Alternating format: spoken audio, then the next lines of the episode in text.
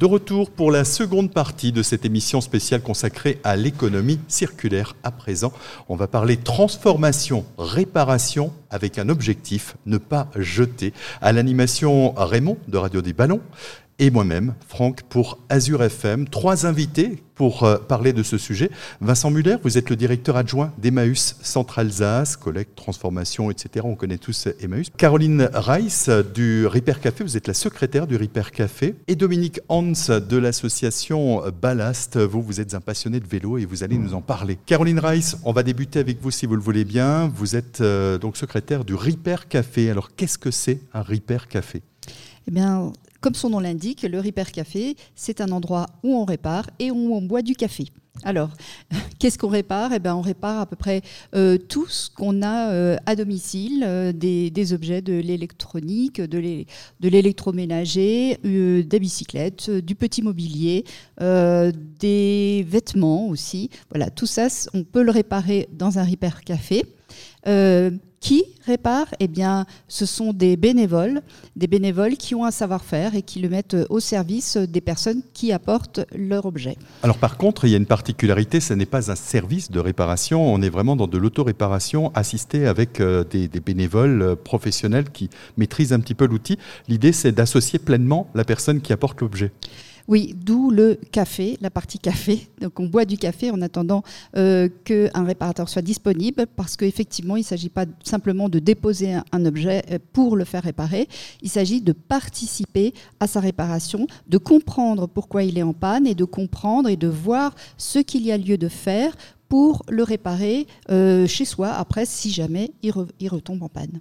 On est clairement dans l'économie circulaire et puis il y a une volonté, une démarche euh, environnementale, ne pas jeter. Aujourd'hui, je crois que dans les Repair Café, il y a une satisfaction chez les membres, c'est de totaliser un petit peu le poids des objets qui ne partent pas à la déchetterie, qui ont une seconde vie. Euh, où est-ce qu'on en est aujourd'hui? Alors à l'issue, effectivement, chaque fois qu'une personne ressort du Repair Café, l'objet réparé est pesé. Et puis, euh, ben, depuis la fondation du Repair Café euh, du Centre Alsace, c'est-à-dire euh, depuis 2014, eh on, est on est en train d'arriver à 6 tonnes d'objets non jetés. Alors parlez-nous un petit peu, donc le Repair Café, euh, vous, vous représentez le Repair Café du Annenberg, un Repair Café assez ancien, c'est l'un des premiers, je crois, en, Alsace. Et la, démarche, elle est aussi celle d'aider des personnes qui, souhaiteraient éventuellement s'impliquer à, créer leur propre Repair Café pour mailler un petit peu le territoire euh, en Alsace. Est-ce qu'aujourd'hui, c'est une démarche qui va au-delà de ces frontières? Oui, parce que comme vous l'avez dit, le principe, c'est justement euh, le localisme, c'est-à-dire de rester sur son bassin de vie. Mais cette idée, elle est excellente. Nous l'avons fondée en, 2014, euh, mais euh, notre objectif, c'est que partout en Alsace, il on puisse, les, citoyens puissent vivre la même chose.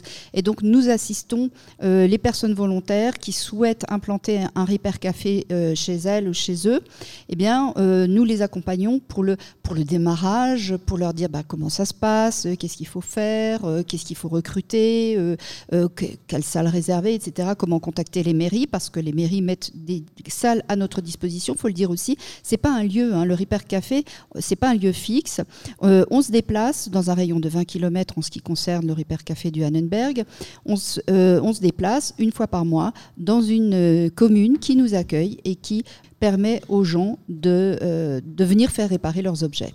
Mais Caroline, on a donc une difficulté, c'est qu'on répare une partie réparation, mais pour réparer quoi que ce soit, il faut quand même des gens qui s'y connaissent. Ça, c'est plus difficile à trouver, non? Ben non, euh, il y a beaucoup de passionnés de bricolage euh, et, euh, et c'est les premiers. Il y a des passionnés de couture, des, des, des, personnes qui, qui s'y connaissent aussi en électronique. Il y a des jeunes maintenant qui maîtrisent par exemple les imprimantes 3D.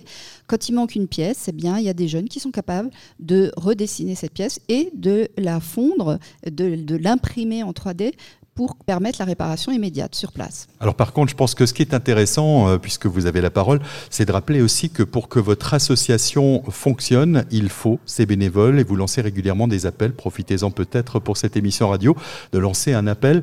Euh, quelles sont les compétences qui sont nécessaires? Alors euh, évidemment, tout ce qui concerne l'électricité, beaucoup hein, pour réparer les, objets d'électroménager, euh, l'électricité, la mécanique aussi, on répare des vélos par exemple, la menuiserie aussi pour le petit mobilier et la couture. Voilà, donc euh, c'est vrai que pas seulement chez nous au centre Alsace, mais partout où maintenant il y a euh, des, des Cafés, eh bien, il, suffit que, que, que 4-5 personnes se mettent en commun pour démarrer un petit Repair Café avec une variété. Effectivement, c'est nécessaire la diversité des savoir-faire. Il y en a un petit peu donc actuellement sur l'ensemble des territoires. On va parler euh, toujours eh bien, de réparation, de seconde vie et de revente à une échelle certes un petit peu plus, plus importante, je dirais euh, avec un caractère euh, professionnel. C'est avec Vincent Muller. Vous êtes le directeur adjoint d'Emmaüs Centre Alsace. Vous, votre premier métier, c'est de collecter des objets. Voilà, c'est tout à fait ça. Mais la collecte, euh, donc ça c'est la, partie visible de ce que l'on voit, mais euh, je voulais commencer aussi par associer deux mots euh, pour redonner une image sur Emmaüs, c'est l'accueil et l'activité. Et ce sont deux mots qui vont ensemble, qu'on ne peut pas dissocier. on accueille des personnes qui sont en grande difficulté sociale, familiale, politique, administrative, etc. et qui peuvent être accueillis chez nous, dans une communauté Emmaüs, grâce à l'activité. Donc c'est vraiment indissociable et c'est de l'activité solidaire. Euh, pour l'activité proprement dite, euh, alors on parlait de choses importantes en volume. Euh, alors effectivement, on collecte soit à domicile, soit on parle le, le, partenariat qu'on a avec les déchetteries sur notre secteur géographique. Donc on collecte également dans les déchetteries. Et puis il y a aussi beaucoup de gens qui nous amènent directement leurs marchandises. Et ça représente des volumes importants. Euh, quand on fait un, ratio euh, quotidien, il y a à peu près 16 euh, à 17 tonnes de marchandises qui rentrent par jour à Emmaüs. Et quand on dit qu'ils rentrent, ben, ça veut dire qu'il faut aussi qu'elles sortent, puisqu'on ne fait pas de stockage.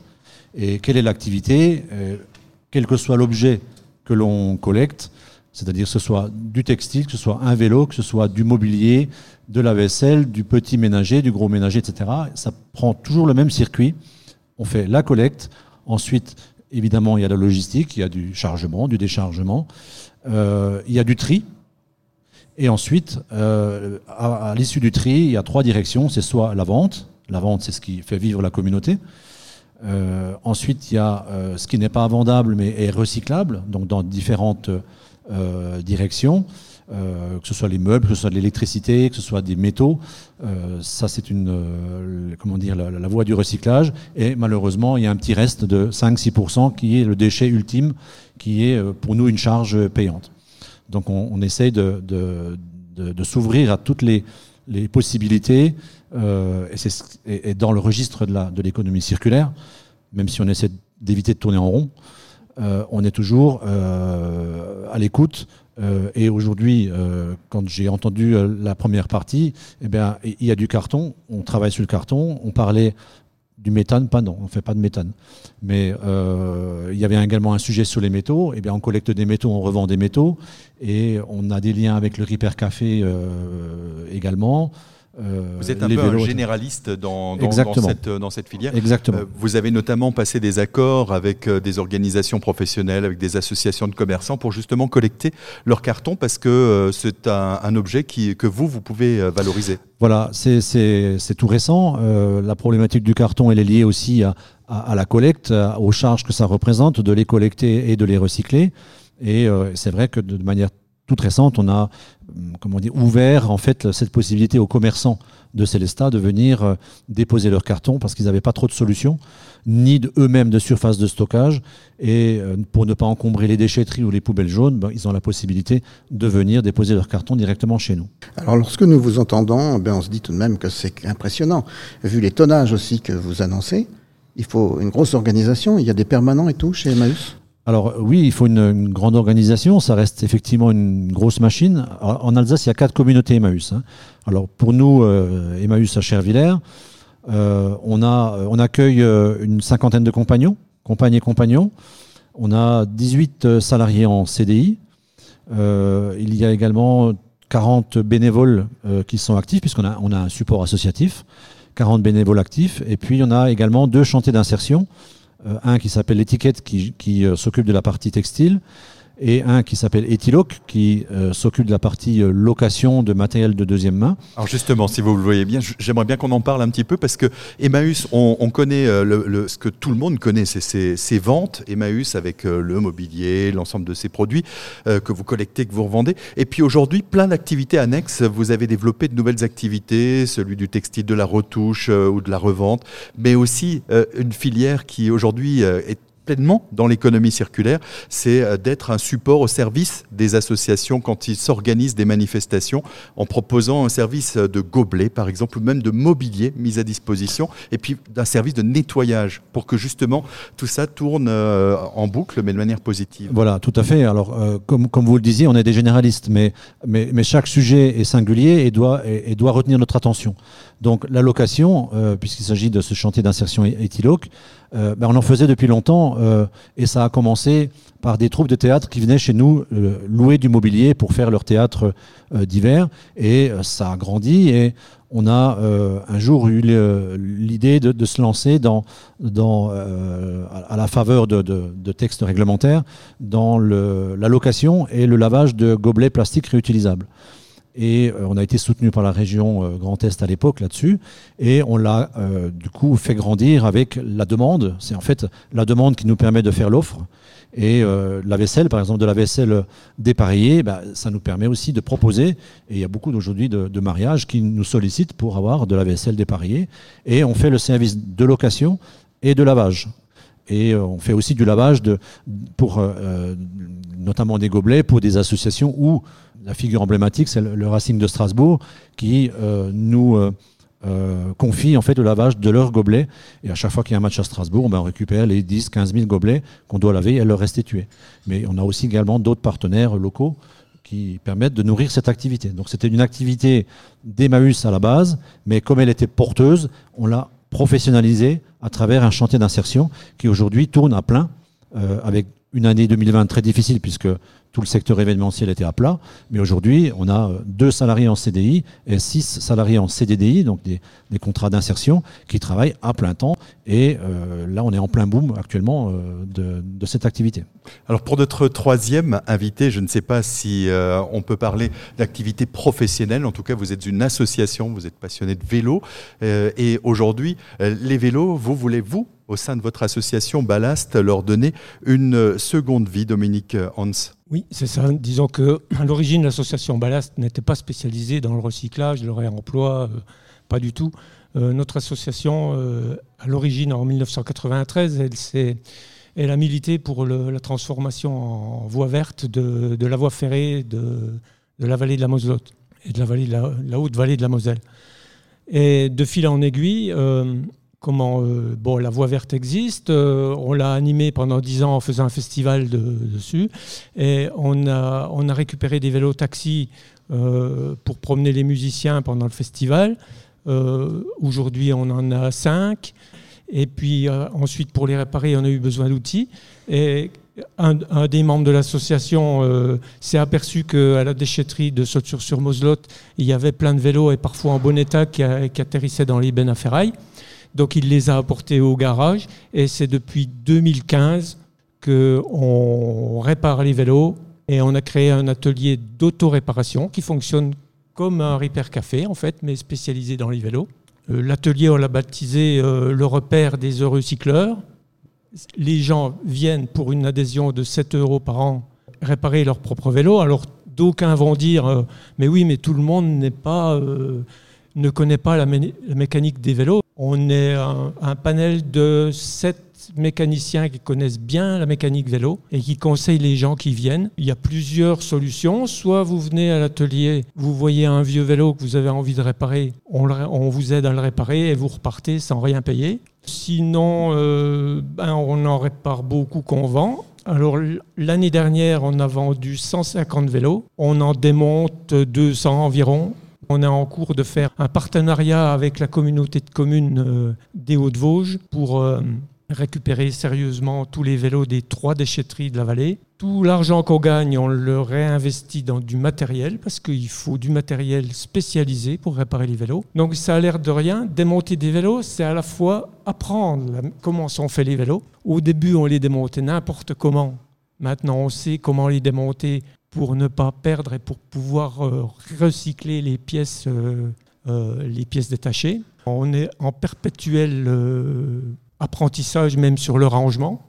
Alors moi, je me rends compte que les associations, euh, vous êtes véritablement des, leviers hein, de cette euh, économie circulaire, euh, tous passionnés, alors à des échelles différentes. Hein. ça peut être sur un, pan d'activité qu'est le vélo, ou sur tout ce qui est petit immobilier ou petit article au travers de Repair Café, ou une dimension plus, plus industrielle, si vous me le permettez, chez, chez Emmaüs. Mais en tout cas, est-ce que aujourd'hui vous fonctionnez ensemble? Tout à l'heure, j'ai cru comprendre qu'il y avait des liens. Il y a, le sait par exemple, euh, bah, ça peut, euh, c'est que en dehors de l'émission, on discutait, ça peut être compliqué de réparer euh, un vélo. Au Repair Café, il y a des passionnés qui savent réparer des choses. Chez Maüs, il peut y avoir des, matériaux et on n'a pas forcément toujours ou les outils ou les compétences pour le réparer. Est-ce que vous faites appel l'un à l'autre ou c'est quelque chose qui peut s'envisager? Euh, oui, effectivement, nous, euh, au Repair Café euh, du Centre Alsace, ça nous est déjà arrivé d'intervenir à Emmaüs dans, des journées, ben, récemment la journée de l'économie circulaire. on intervient dans, les établissements scolaires, on, on s'ouvre sur d'autres partenaires euh, pour justement développer cette compétence ou cet intérêt pour euh, l'autoréparation. Parce que chez Emmaüs, vous avez besoin de ces compétences, vous avez besoin que des gens vous apportent euh, des compétences nouvelles parce que vous êtes un généraliste. Absolument, on est un généraliste et les compétences, alors on a, on a heureusement un certain nombre de bénévoles qui nous apportent leurs compétences et ensuite la compétence, elle se, partage, se transmet aussi entre compagnons des compagnons qui aujourd'hui sont dans un atelier, on pourrait penser qu'ils sont spécialistes, bah, ils ont démarré de zéro. Et c'est avec euh, la débrouille, euh, souvent euh, personnelle ou des MAUS, et c'est l'environnement qui leur permet de prendre leur chance et d'arriver à ces compétences, et qui sont confrontés aux compétences des bénévoles ou de salariés quand il s'agit de choses notamment pour ce qui est de la vente en ligne, de pouvoir arriver à, travailler ensemble. Dominique Hans, il y a des réserves, il y a beaucoup de vélos qui dorment encore dans les caves? Je pense que oui, parce que en ce moment, beaucoup de gens achètent des vélos assistance électrique, et donc les vélos, euh, les vélos traditionnels, euh, ils font souvent double emploi, et donc euh, il y a beaucoup de gens qui, en achetant un vélo assistance électrique, nous apportent leur ancien vélo. Mais à, l'association Ballast, on ne s'occupe pas des vélos électriques ben, Disons que pour l'instant, on se cantonne aux vélos traditionnels euh, parce qu'il y a certaines compétences euh, électriques qu'on n'a pas encore. C'est-à-dire que en fait, on est une association, mais euh, il ne faut pas faire quand même n'importe quoi. Et les vélos qu'on vend, on s'attache au fait qu'ils soient vraiment refait euh, dans les règles de l'art pour pas qu'ils reviennent euh, comment, euh, deux jours plus tard avec une panne. Quoi. Enfin, voilà. Donc le, le, vélo assistance électrique, il y a des spécialités qu'on n'a pas. Ça veut dire que quelque part, il y a peut-être une limite à l'économie circulaire. Certains objets, on va avoir plus de difficultés à leur donner une seconde ou une troisième vie parce qu'ils peuvent être soumis à, des problèmes de batterie, par exemple. Oui, il y a cette limite-là, mais il y a aussi comment dire, une sorte d'éthique euh, qu'on pratique chez nous, c'est que nous ne voulons en aucun cas être une concurrence euh, aux professionnels euh, du secteur, aux professionnels de cette économie, de la réparation par exemple.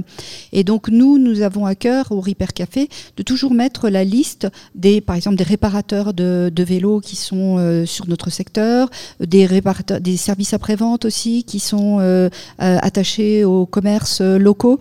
Donc ça c'est aussi important, c'est-à-dire que on s'inscrit dans l'économie. C'est L'économie circulaire, c'est pas seulement un euh, à côté, c'est intégré à l'économie tout court. Et justement, avec cet objectif, c'est éviter que ça n'aille à la déchetterie.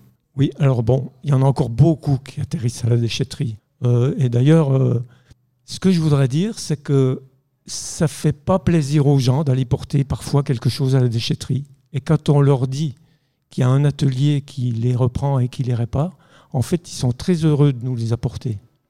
Et si vous questionnez aussi les employés des déchetteries, ça leur fait euh, parfois mal aux tripes de voir ce qui passe. Et après en avoir discuté avec euh, Lucie Laudrin, c'est une dame qui vient d'être embauchée à la communauté de communes pour s'occuper justement de la modernisation des déchetteries, euh, qui est ambassadrice du tri. C'est dans leur projet de mettre en place une recyclerie. Voilà. Mais c'est un projet et c'est vraiment dans l'air du temps parce que justement les professionnels des déchetteries voient que vraiment il y, a, du gaspillage. Quoi. Merci. Je crois que si euh, vous avez eu l'occasion d'écouter cette émission, si vous êtes intéressé par euh, l'une de ces associations, eh bien, vous trouverez bien sûr euh, toutes les informations sur leur site respectif. Dans quelques instants, on se retrouve pour la conclusion de cette émission.